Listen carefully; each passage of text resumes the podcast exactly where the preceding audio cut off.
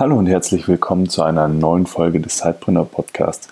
Heute habe ich euch einen Mitschnitt von unserem ersten Sidepreneur Meetup in München mitgebracht.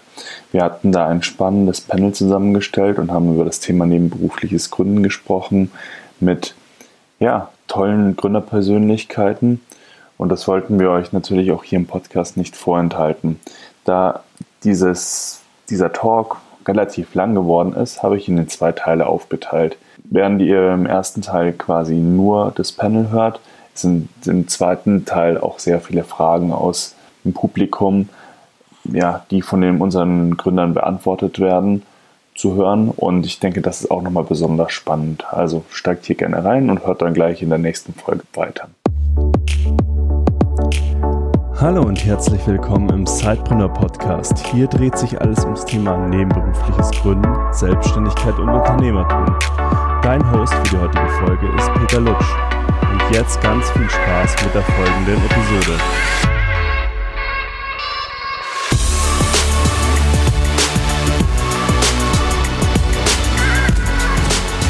Ja, schön, äh, dass so viele gekommen sind heute bei unserem ersten Sidepreneur Meetup in München. Ich sage erstes Meetup in München, weil äh, wir das Ganze auch schon in Frankfurt machen. Da gab es schon diverse Meetups und es freut mich erstmal zu sehen, dass es so viele Interessenten gibt, äh, die nebenberuflich was starten wollen oder es auch schon getan haben, weil ich die Erfahrung mache, dass es immer äh, dass die Leute immer sehr wenig darüber sprechen. Und als es mir vor sieben Jahren so ging, dass ich äh, nebenberuflich was starten wollte, habe ich mich gefragt, gibt es da irgendwie auch noch Leute draußen, die da irgendwie ähnlich ticken? Habe damals nichts Zufriedenstellendes gefunden und habe dann die Plattform sidepreneur.de mit meiner Kollegin Juliane Behnert gegründet. Plattform bestehend aus der Webseite, einer kostenlosen Community und einem dazugehörigen Podcast. Wie sieht der Abend heute aus? Also wir werden hier mit einer kleinen Talkrunde starten habe hier fantastische Gäste, die sich auch gleich vorstellen werden. Dann möchte ich euch die Gelegenheit geben, auch den Leuten hier vorne ein paar Fragen zu stellen. Ähm, also nutzt die Gelegenheit, wenn euch irgendwas interessiert. Und dann im Anschluss kommt der Teil, der uns bestimmt auch alle sehr erfreuen wird. Äh, es gibt da hinten, wie ihr es schon gesehen habt, kostenlose Getränke, ähm, ein paar Snacks und dann geht es ans Networking, weil was mir zumindest in der Vergangenheit sehr geholfen hat, ist, äh, wenn man sich über die Herausforderungen und auch Erfolge mal austauschen kann und äh, einfach ähm, ja, andere Leute kennenlernt, die einem vielleicht auch weiterhelfen können. Herzlich willkommen auch an euch. Äh, schön, dass ihr da seid und dass ihr euch die Zeit genommen habt. Ich glaube, alle fragen sich, warum sitzt ihr hier und was macht ihr? Und ich würde gerne mit dir, Lina, starten. Lina Tim, hallo. Hi. Erzähl doch mal ein bisschen was von dir. Was machst du hier und warum dürfen wir als Zeitpreneur auch hier die Räumlichkeiten nutzen heute für das Meetup und warum dürfen wir hier zu Gast sein? Weil wir uns total freuen, genau solche Leute wie euch hier zu haben. Ähm, ich bin Lina, ich habe vor vier Jahren das Media Lab Bayern gegründet, also auch äh, diesen Raum, wo ihr mit drin sitzt, der gehört mit dazu. Und äh, tatsächlich ist mir gerade eben vor ungefähr zwei Minuten aufgefallen, dass ich das tatsächlich auch so ein bisschen nebenbei damals gegründet habe. Ich hatte nämlich am Anfang das erste Jahr ähm, oder die ersten anderthalb Jahre war das quasi so eine 20 Prozent Stelle und 20 Prozent habe ich nebenbei noch was anderes gemacht. Ähm, also kann auch aus eigener Erfahrung sagen, nebenbei Dinge starten funktioniert. Ähm, was haben wir eigentlich gestartet und was ist es hier? Das Media Lab ist ein ähm, Inkubator, ein Innovation Hub für Medien und Journalismus. Das heißt, wir unterstützen alle, die Lust haben, in digitalen Medien, im digitalen Journalismus irgendwas Neues auszuprobieren, neue Technologien reinzubringen, neue Ideen umzusetzen, neue Startups aufzubauen. Und da haben wir ganz unterschiedliche Programme mit drin. Das eine ist, oder das Kern war immer die Startup-Förderung, wo ihr jetzt auch mit dabei seid. Dann haben wir davor ein Programm für ähm, Leute, die noch nicht ganz wissen, in welche Richtung sie gehen wollen oder noch Co-Founder finden wollen, was in Richtung Entrepreneurship geht. Wir unterstützen Startups auch danach und auch Leute, die in Medienhäusern und Medienunternehmen sitzen ähm, und dort gerne als Intrapreneure Sachen machen möchten. Auch da ähm, unterstützen wir mit verschiedenen verschiedenen Programmen und haben ganz viel Coaching mit dabei. Das heißt, ähm, jeder, der noch nicht so ganz weiß, wie er sein Unternehmen aufbauen soll oder irgendwo festhängt, ähm, den unterstützen wir gerne mit Coaching, Geld und Liebe sozusagen. Ja, und wie du gesagt hast, in den Genuss durften wir jetzt auch kommen, seit Anfang des Jahres mit Zeitpreneur. Ähm, und ich kann nur jeden ermutigen, der in die Richtung was plant, ähm, zu starten, dass er sich mal hier auch ähm, umschaut, vielleicht mit Lina ins Gespräch geht kurz und sich auch mal beim Media Lab Bayern auf der Webseite schlau macht, ob das nicht was für ihn ist, weil es uns auch selber sehr weitergeholfen hat. Zu deiner Rechten haben wir Kai, Kai Tan Ulik, äh, Co-Founder von Userlane. Und ähm, er hat es geschafft, ähm, von einem Nebenprojekt das Ganze äh, zu einem, zu einem ja, beachtlichen Hauptprojekt zu machen und hat, äh, wenn ich das aus der Presse richtig gesehen habe, auch äh, letztes Jahr mit seinen Mitgründern eine Finanzierung von äh, 4 Millionen für sein Startup machen können, einsammeln können. Und was ich jetzt noch nicht vielleicht äh, erzählt habe, bitte stell dich jetzt mal vor und sag mal, was ihr macht und wie du hierher gekommen bist. Ähm, ja, hallo allerseits. Schön, dass so viele Leute hier sind. Freut mich, dass sich so viele Leute für das Thema interessieren. Danke an dich, Peter, dass du das hier organisierst. Ähm, du hast was Tolles auf die Beine gestellt, finde ich richtig gut. Und auch danke ans Media Lab.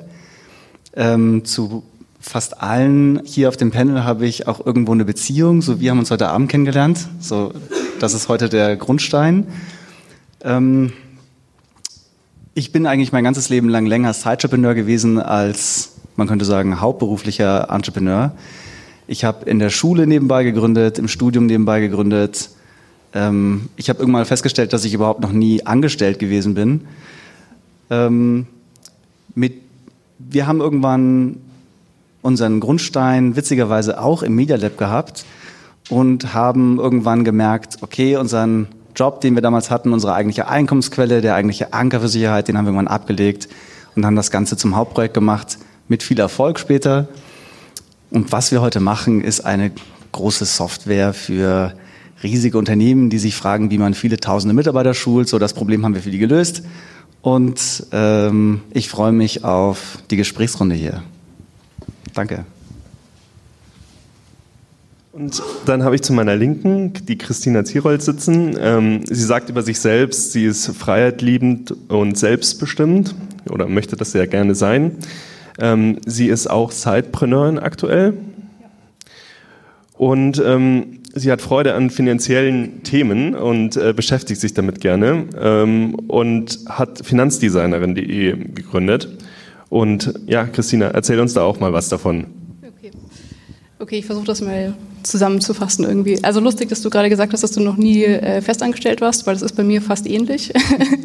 ich war einmal festangestellt für zwei Jahre und ich glaube, es wird nie wieder so sein. Also ähm, okay, ähm, mal kurz zu mir. Also ich bin 36, komme aus München ursprünglich. Ähm, ja, höre dann immer öfter mal so, oh, was Münchner Kindle findet man ja kaum mehr, keine Ahnung, ob es auch so ist, höre ich halt öfter. Ähm, und bin eigentlich jetzt, also hauptberuflich bin ich eigentlich tätig als ähm, User Interface Designer, User Experience Designer. Ähm, Mache das jetzt seit ein bisschen über zehn Jahren, also selbstständig, aber bin freiberuflich da. Deswegen einmal zwischendurch war ich kurz festeingestellt und habe gemerkt, hm, ist glaube ich nicht so mein Ding. Bin ich wieder in die Freiberuflichkeit zurück. Ähm, ja, genau. Und bei mir ist es jetzt halt so, dadurch, dass ich das schon so lange mache, so in dieser Art und Weise ähm, und sich da das jetzt schon so lange so gleich ist, habe ich mir irgendwie letztes Jahr vor allem überlegt, okay, irgendwie musst du jetzt mal was anderes machen oder willst du mal was Neues starten? Ähm, ich wollte auch unbedingt mal mein, so mein eigenes Projekt oder mein eigenes Ding machen. Und ähm, habe mich dann im Prinzip hingesetzt und gedacht so, okay, was, in welche Richtung soll es denn dann gehen? Ähm, ja, bis mir dann, äh, bis im Prinzip, also bis ich dann ein Projekt jetzt gestartet habe, Anfang dieses diesen Jahres, was so ein bisschen aus einem persönlichen Ziel raus entstanden ist. Also ich habe hab mich schon immer für Finanzen interessiert tatsächlich und habe mir Ende 2018, also Ende jetzt letzten Jahres, so das persönliche Ziel gesetzt, in fünf Jahren finanziell frei zu sein. Also das heißt, in fünf Jahren will ich so viel passives Einkommen haben, dass mir das halt meine grundlegenden Lebenskosten, sage ich mal, irgendwie in irgendeiner Art und Weise deckt. Ähm, und da das eh so mein, mein, mein Ziel ist, wo ich gesagt habe, okay, das schau mal, Chrissy, das machst du so oder so. Und jetzt, äh, wenn du schon irgendwie was Neues noch starten willst, 2019, dann warum nimmst du nicht genau das, diese Idee und dieses Projekt ähm, und machst daraus sozusagen ein bisschen mehr oder versuchst das eben ein bisschen größer zu machen. Und deswegen, also das ist jetzt noch relativ neu, wie gesagt, das habe ich jetzt Ende des Jahres 2018 habe ich mir das erst so selber als Ziel gesetzt und selber angefangen, da was dran zu machen. Deswegen gibt es aktuell, also habe ich im Januar und Februar habe ich angefangen, so eine Webseite eben zu kreieren, also Finanzdesignerin, finanz-designerin.de, wenn euch das interessiert. Ähm, und einen dazugehörigen Podcast. Ja, nochmal, kannst du mal sagen? Finanzdesignerin. Ah. Wieso kannst du es nicht merken? Das Werbeblock hier. Also. Naja, und ähm, da gibt es eben einen zugehörigen Podcast und alles, was ich da momentan mache, ist ähm, ja bei diesem Podcast im Prinzip zu erzählen, so über meine eigene Reise erstmal äh, in, also in diese finanzielle Freiheit, was ich da so mache, in was ich mein Geld investiere, ähm, wie das funktioniert, wie ich, was ich an aktuellem passiven Einkommen habe, wo ich das bekomme ähm, und beschäftige mich da halt damit verschiedensten Themen von irgendwie klassischen Sachen wie, sagen wir mal, jetzt Immobilien und, und Aktien, also Dividenden oder sowas, bis hin zu ein bisschen neuartigen, neuartigeren Themen wie ja, Amazon FBA und P2P-Kredite und so, Amazon Self-Publishing und was es da alles gibt. So mal kurz gesagt. Ja. So, jetzt sind wir einmal durch. Ähm, ich hatte ja schon gesagt, äh, ich bin der Peter und äh, ich bin einer der Mitgründer von Sidepreneur.de. Wer mehr von, von, mir hören will, ich mache das heute ganz knapp, der schaut mal auf die Webseite, hört in den Podcast rein ähm, und kann gerne nachher mit mir in Austausch gehen, weil da freue ich mich sehr, mal äh, mit euch einfach auch darüber zu sprechen. So, jetzt zu unserer ersten Frage. Ähm, die geht an Lina. Ähm, Lina, welche Chancen siehst du denn eigentlich im nebenberuflichen Gründen? Ich finde es ja ähm, selber eigentlich fast die beste Idee, wie man irgendwie mit Gründen starten kann, weil was wir hier im Media Lab immer sehen, wenn wir Status begleiten, wenn wir Gründer begleiten, ist ein, es ist eine unfassbare Unsicherheit vorneweg, wenn man die erste Idee hat, bis man eigentlich genau weiß, das funktioniert jetzt und das wird am Markt funktionieren und das wollen genügend Leute haben und bis ich dann noch mein erstes Einkommen damit generiere. Ähm, ich glaube, die Schnellen schaffen das in so einem halben Jahr ungefähr. Ähm, andere brauchen dafür länger.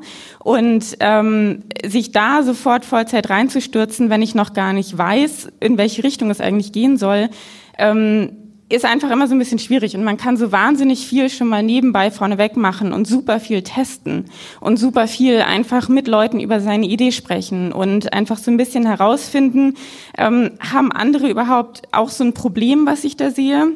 Was ich gerne lösen möchte als Gründer, was ja immer so ein bisschen die Annahme ist, dass gute, ähm, gute Startups und gute Gründer irgendein Problem lösen da draußen, weil sonst will es eh keiner haben und dann wird man damit nie Geld verdienen.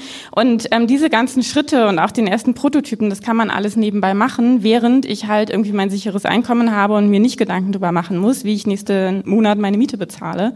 Und ähm, ich finde schon, und das sehen wir immer wieder, also wenn man das wirklich ernsthaft macht und nicht als Hobbyprojekt machen will, dann muss man irgendwann auch äh, das Vollzeit machen. Und dann muss man irgendwie sagen, so das ist jetzt mein Job und ähm, das mache ich jetzt komplett, weil sonst kommt man von da aus also irgendwann braucht es einfach die Ressourcen und dann braucht es auch ein größeres Team. Das geht nicht komplett nebenbei, aber um zu starten, finde ich das immer den klügsten Weg. Und gerade auch in der Medienbranche, wo alles wahnsinnig unsicher ist und niemand weiß, wie er damit Geld verdienen soll, ähm, ist es auch total klug, das einfach nebenbei zu machen.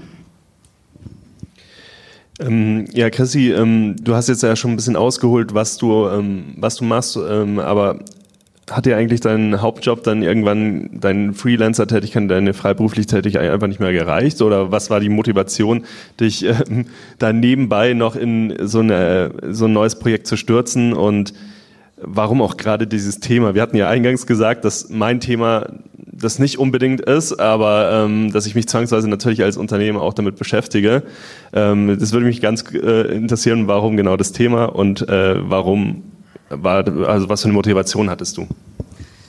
Ähm, okay, ja, also ich glaube, die Hauptmotivation war, habe ich glaube ich vorhin auch schon mal gesagt, also ich, äh, dieses mit dem User Interface Design, User Experience Design mache ich jetzt halt schon sehr, sehr lange. Das sind jetzt irgendwie über zehn Jahre und ähm, ich glaube, ich bin davon wenn man das so sagen kann, irgendwie schon ein bisschen gelangweilt irgendwie in der Zeit. Also es sind verschiedene Sachen, die mich daran ähm, ein bisschen stören. Also vor allem dieses, dass man, wenn du als Freiberuflicher arbeitest, bist du halt immer der Beratende. Du bist halt als Berater, kommst du zu einer Firma rein, aber hast halt einfach null Entscheidungs... Ähm, Entscheidungs, äh, wie sagt man, Entscheidungsrecht. Du kannst halt nichts entscheiden, weil es ist immer, also auch ganz klar, jemand anderes ist der Geldgeber, also muss ja auch so sein, verstehe ich auch. Ähm, jemand anderes ist der Geldgeber und der entscheidet halt im Endeffekt, in welche Richtung das geht und du bist halt nur der Berater und kannst halt da nichts groß, äh, ja, jetzt keine, nicht die Richtung bestimmen, sage ich mal. Das ist, ähm, glaube ich, die große Hauptsache, die mich an diesem ganzen Ding momentan stört. Also ich will einfach, äh, ich will selber entscheiden können bei einem Projekt, wo das hingeht und wie das sein soll und was das sein soll. Ähm, zum einen mal so. Was war deine andere Frage? Warum das? warum, warum genau das Finanzthema? Warum das Thema? Ähm, ja, also weil es einfach ein Thema ist, was mich schon immer interessiert. Also ich habe halt vor jetzt, also im Prinzip habe ich angefangen in Aktien zu investieren, als ich mein allererstes Geld verdient habe. Und ähm, also ich habe sofort das allererste Geld, was ich verdient habe, habe ich irgendwie in Aktien gesteckt und hat jetzt soweit auch ganz gut geklappt. Habe ich auch immer noch so, halt, also buy and hold halt. Ne?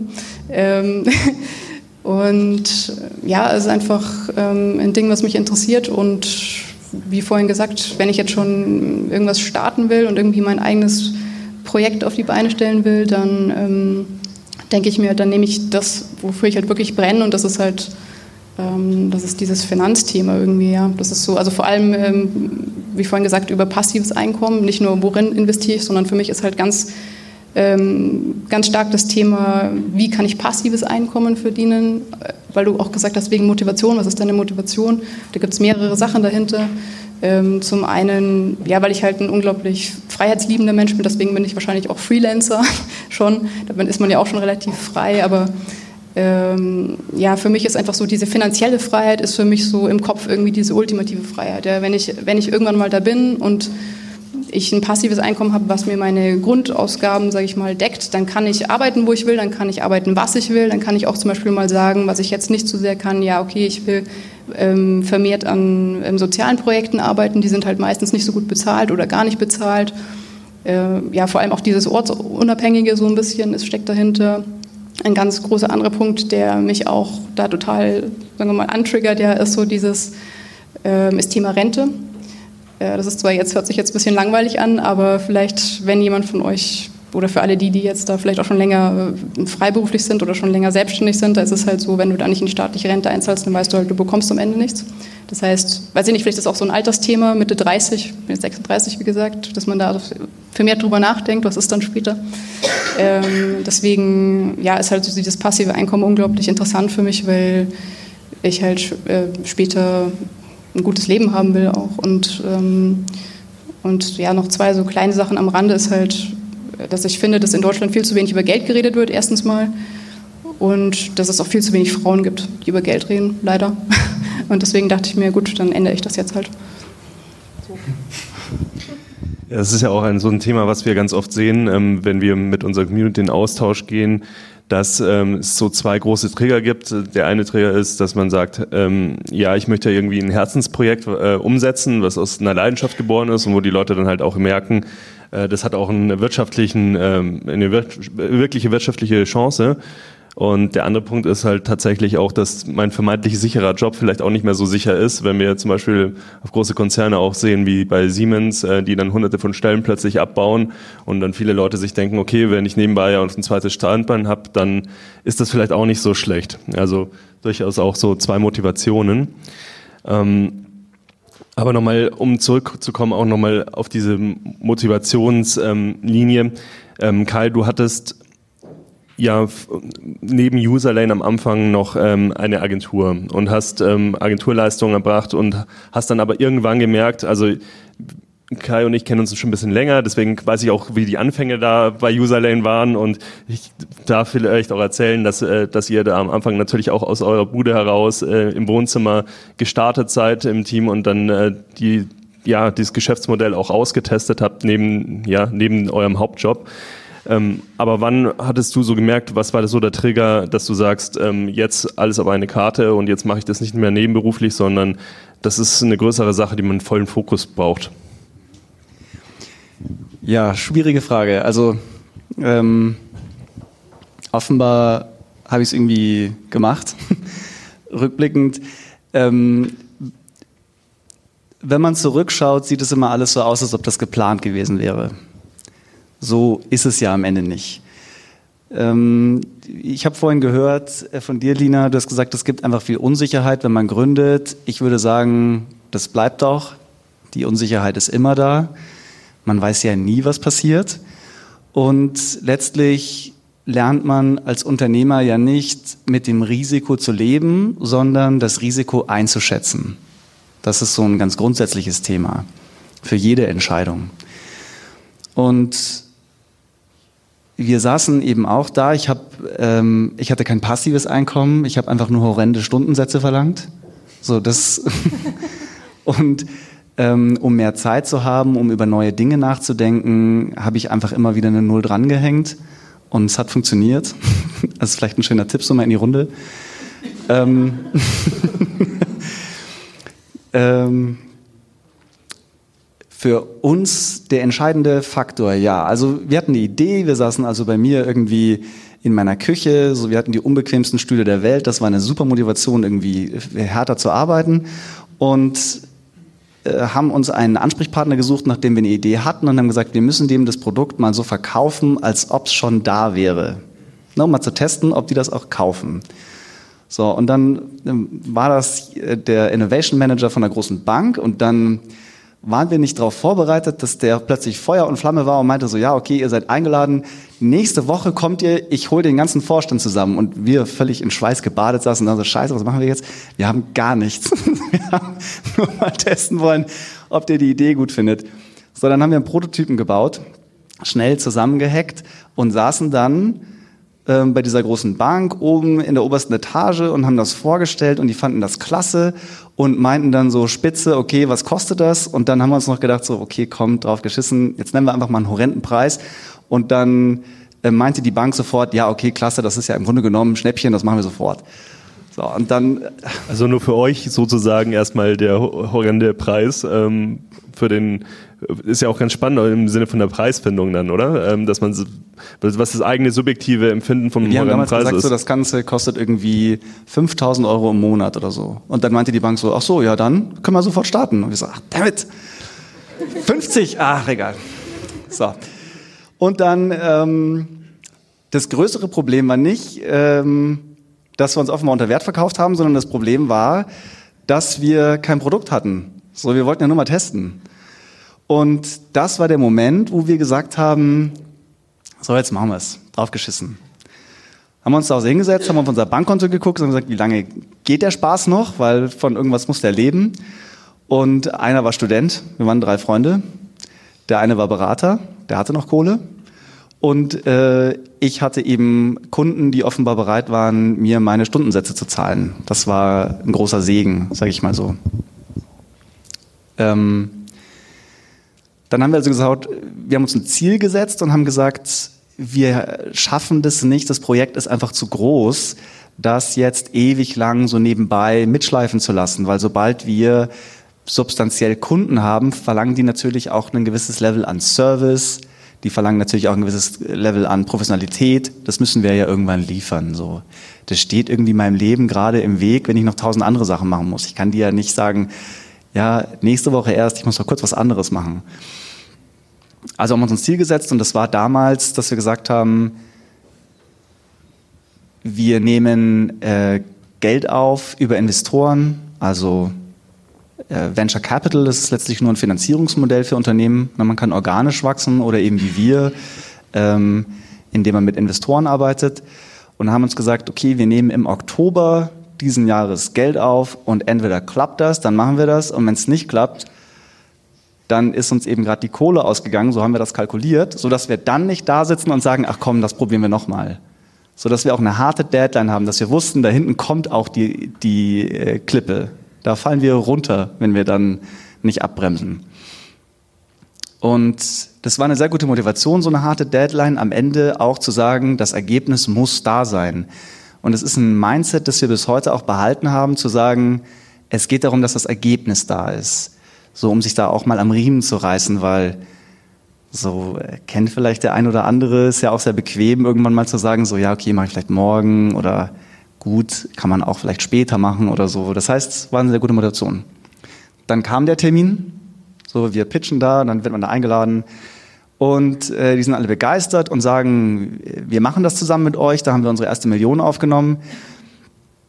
Und von da an war klar, das wird jetzt Hauptzeit gemacht, weil du nimmst nicht eine Million Euro an Kapital auf, um dann zu sagen, das mache ich übrigens, während ich noch nebenbei irgendwie, äh, weiß ich nicht, Wurst verkaufe an der Theke vorne oder so. Also das ist, äh, da war das dann gegessen. Aber die Unsicherheit haben wir uns letztlich nur dadurch genommen, dass wir uns eben einfach eine harte Deadline gesetzt haben. Und dadurch war das völlig klar. So, das machen wir jetzt. Und ich glaube, das ist wie in ganz vielen Bereichen so, ich glaube, die Entscheidung, es zu machen, so wie ihr ja auch die Entscheidung trefft, irgendwann, ihr investiert da jetzt Zeit rein, ist am Ende der Grundstein für euren späteren Erfolg. Das ist ja der erste Schritt. Und das dann Vollzeit zu machen, ist halt dann irgendwann der zweite Schritt. So, der kommt irgendwann einfach, glaube ich. Ich weiß es ja nicht besser, ne? bei mir hat es funktioniert. Von daher will ich jetzt nicht so schlau daherreden. Vielleicht wir Glück gehabt auch. Klar. Okay. Ja, spannend, auf jeden Fall mal zu sehen. Ähm, ich glaube auch, dass so bestimmte Deadlines, auch in der Projektarbeit, egal ob man jetzt ähm, ein Unternehmen als Unternehmer gründet oder ob man Selbstständiger ist, als Freelancer, äh, gerade wenn man das nebenberuflich macht, hat man das Problem, dass man ja auch ganz viele Dinge sonst am Tag zu tun hat äh, in seinem Hauptjob und wenn man sich nicht diese Ziele fix setzt und diese Tagesordnungspunkte dann auch abhakt, ähm, dann verzettelt man sich schnell und schiebt es ewig hinaus. Ähm, Lina, du hast ja durch deine Arbeit hier nicht nur Kontakt zu ähm, Startups, sondern auch zu Intrapreneuren oder auch ganz vielen Sidepreneuren, die in eurem Open Space auch oft arbeiten und ihre ersten Ideen testen. Äh, wo siehst du denn bei diesen Leuten die Chance auch für die Gesamtwirtschaft und für die Medienbranche? Also in Gesprächen mit Corporates stelle ich halt oft fest, ähm, dass diese Innovatoren händeringend gesucht werden, diese unternehmerisch denkenden Menschen. Ähm, warum glaubst du, kann das einen wichtigen Beitrag leisten? Also gerade bei Firmen ist es ja total spannend, dass sie alle genau diese innovativen Menschen finden wollen und eigentlich in ihrem Unternehmen schon sitzen haben und dann nicht machen lassen, was irgendwie eine sehr lustige Dynamik ist, die äh, bei uns jetzt auch immer wieder mal aufschlägt. Ähm, also ich glaube, so der wirtschaftliche Einfluss ich weiß es nicht. Also wir als Media Lab, wir sind damals gestartet äh, unter dem Titel Vorgründerzentrum. Das hat, glaube ich, irgendwer in einem Ministerium mal erfunden, das Wort. Und dann waren wir das, ähm, was so ein bisschen ähm, politische Gründe dahinter hatte, aber eigentlich ganz cool war, weil ich glaube, dass das so ein Feld ist, wo einfach wahnsinnig wenig gemacht wird. Und ähm, wo es aber total das Potenzial gibt, einfach mal Leuten einen Raum zu geben und irgendwie so ein bisschen Ressourcen zur Verfügung zu stellen, einfach mal Sachen auszuprobieren. Und ich bin ja auch ein totaler Verfechter davon und ich glaube, da sind äh, Kai und ich irgendwie relativ auf der ähnlichen Linie im Sinne von, irgendwann muss es halt Vollzeit sein. Aber anfangen und starten, das geht halt total gut nebenbei. Und wenn man da nicht mal die Möglichkeit gibt, ähm, das irgendwie mal auszuprobieren und irgendwo entweder halt bei sich selber ein bisschen Zeit freizuschaufeln, um das zu machen oder auch irgendwie solche Institutionen wie wir hier das sind und wir haben ja auch irgendwie ein paar Fördergelder, was super ist, dass wir irgendwie in dieser Phase unterstützen und fördern können. Ähm, da kann ganz viel draus entstehen, weil wir tun uns halt auf der anderen Seite immer sehr schwer, auch gerade im Medienbereich, da gibt es jetzt nicht die 30 äh, Medien-Startups, die irgendwie schon da sind. So, das ist was, was vor vier Jahren so ziemlich mit uns überhaupt mal gestartet ist in der Medienbranche und seither laufen wir durch die Gegend und erzählen halt der Medienbranche, liebe Leute, gründet doch und erzählen Journalisten, gründet doch, weil ihr könnt es jetzt nämlich.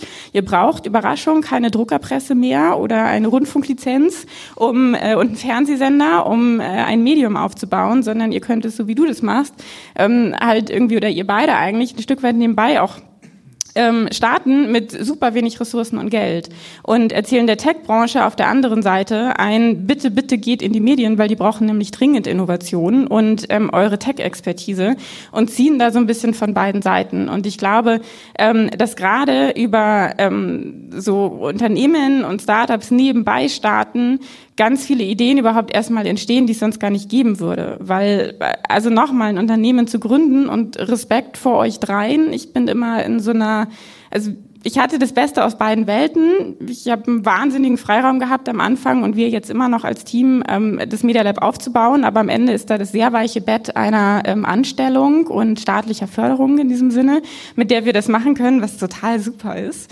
ähm, das irgendwie beides zu haben.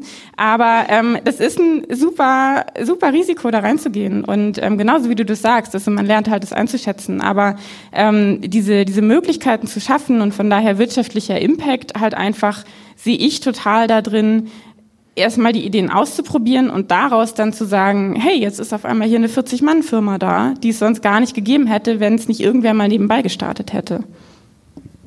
Mhm. Dann kommt man ja irgendwann an den Punkt, ähm, wie ihr beiden das ja auch sagt, dass man sich irgendwie fokussieren muss und dass die Aufgaben auch vielleicht zu viel werden, um das halt als Ein-Mann-Firma zu machen, vielleicht, je natürlich, ne, je nach Geschäftsmodell. Ähm, das merken wir auch gerade so, dass wir versuchen, die ersten Mitarbeiter ähm, einzustellen, was auch gar nicht so einfach ist und auch uns Hilfe von extern holen. Ähm, da sitzt zum Beispiel auch Vera im Publikum, äh, die uns tatkräftig unterstützt. Ähm, aber ich merke dann, ist es auch gar nicht so einfach, erstmal Mitstreiter für die eigene Vision zu finden.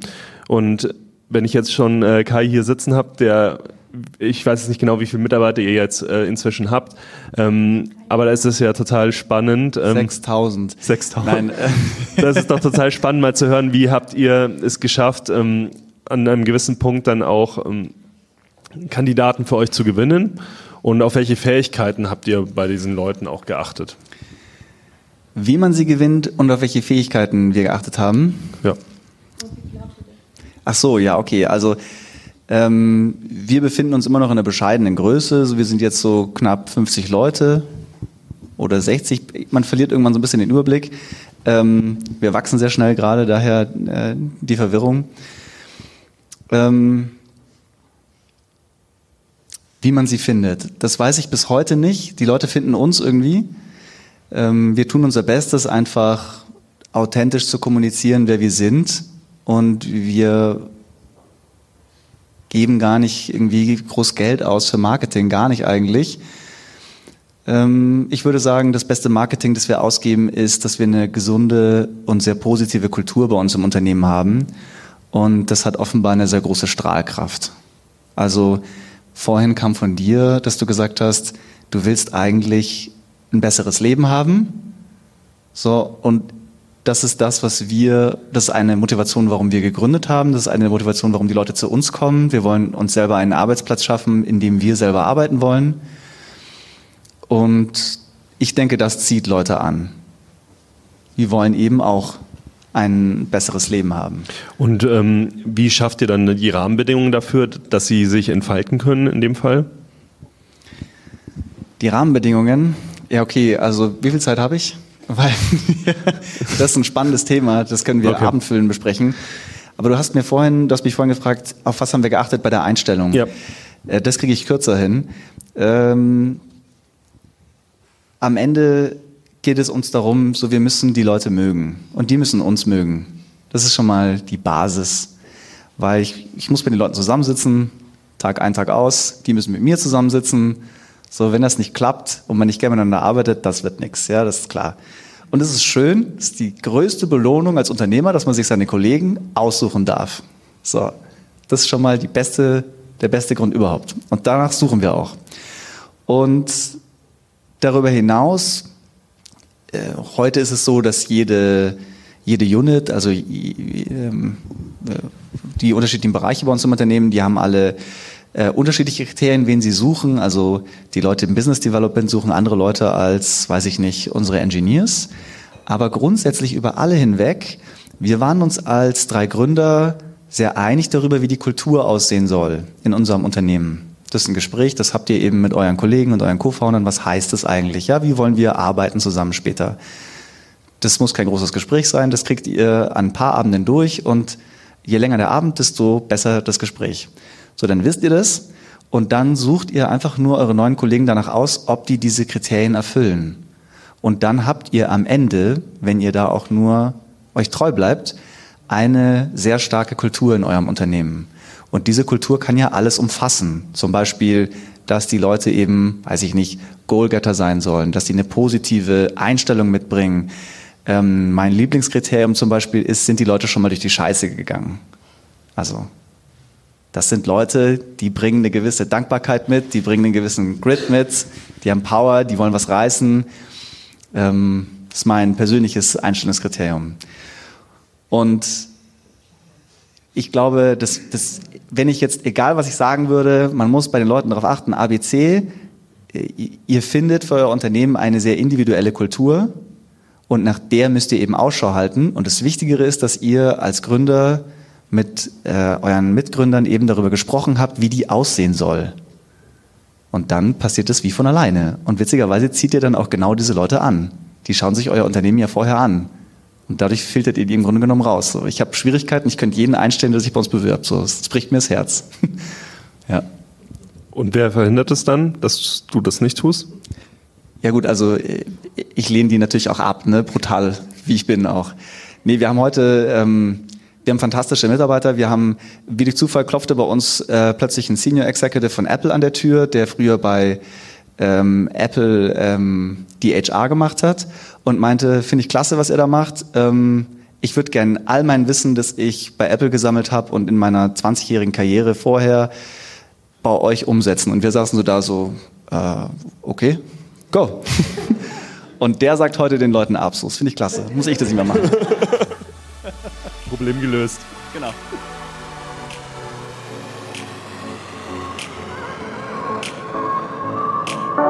Du willst noch mehr Tipps, Tricks und dich mit anderen Zeitpreneuren vernetzen? Dann komm doch einfach in unsere Facebook-Community. Den Link dazu findest du in den Show Notes.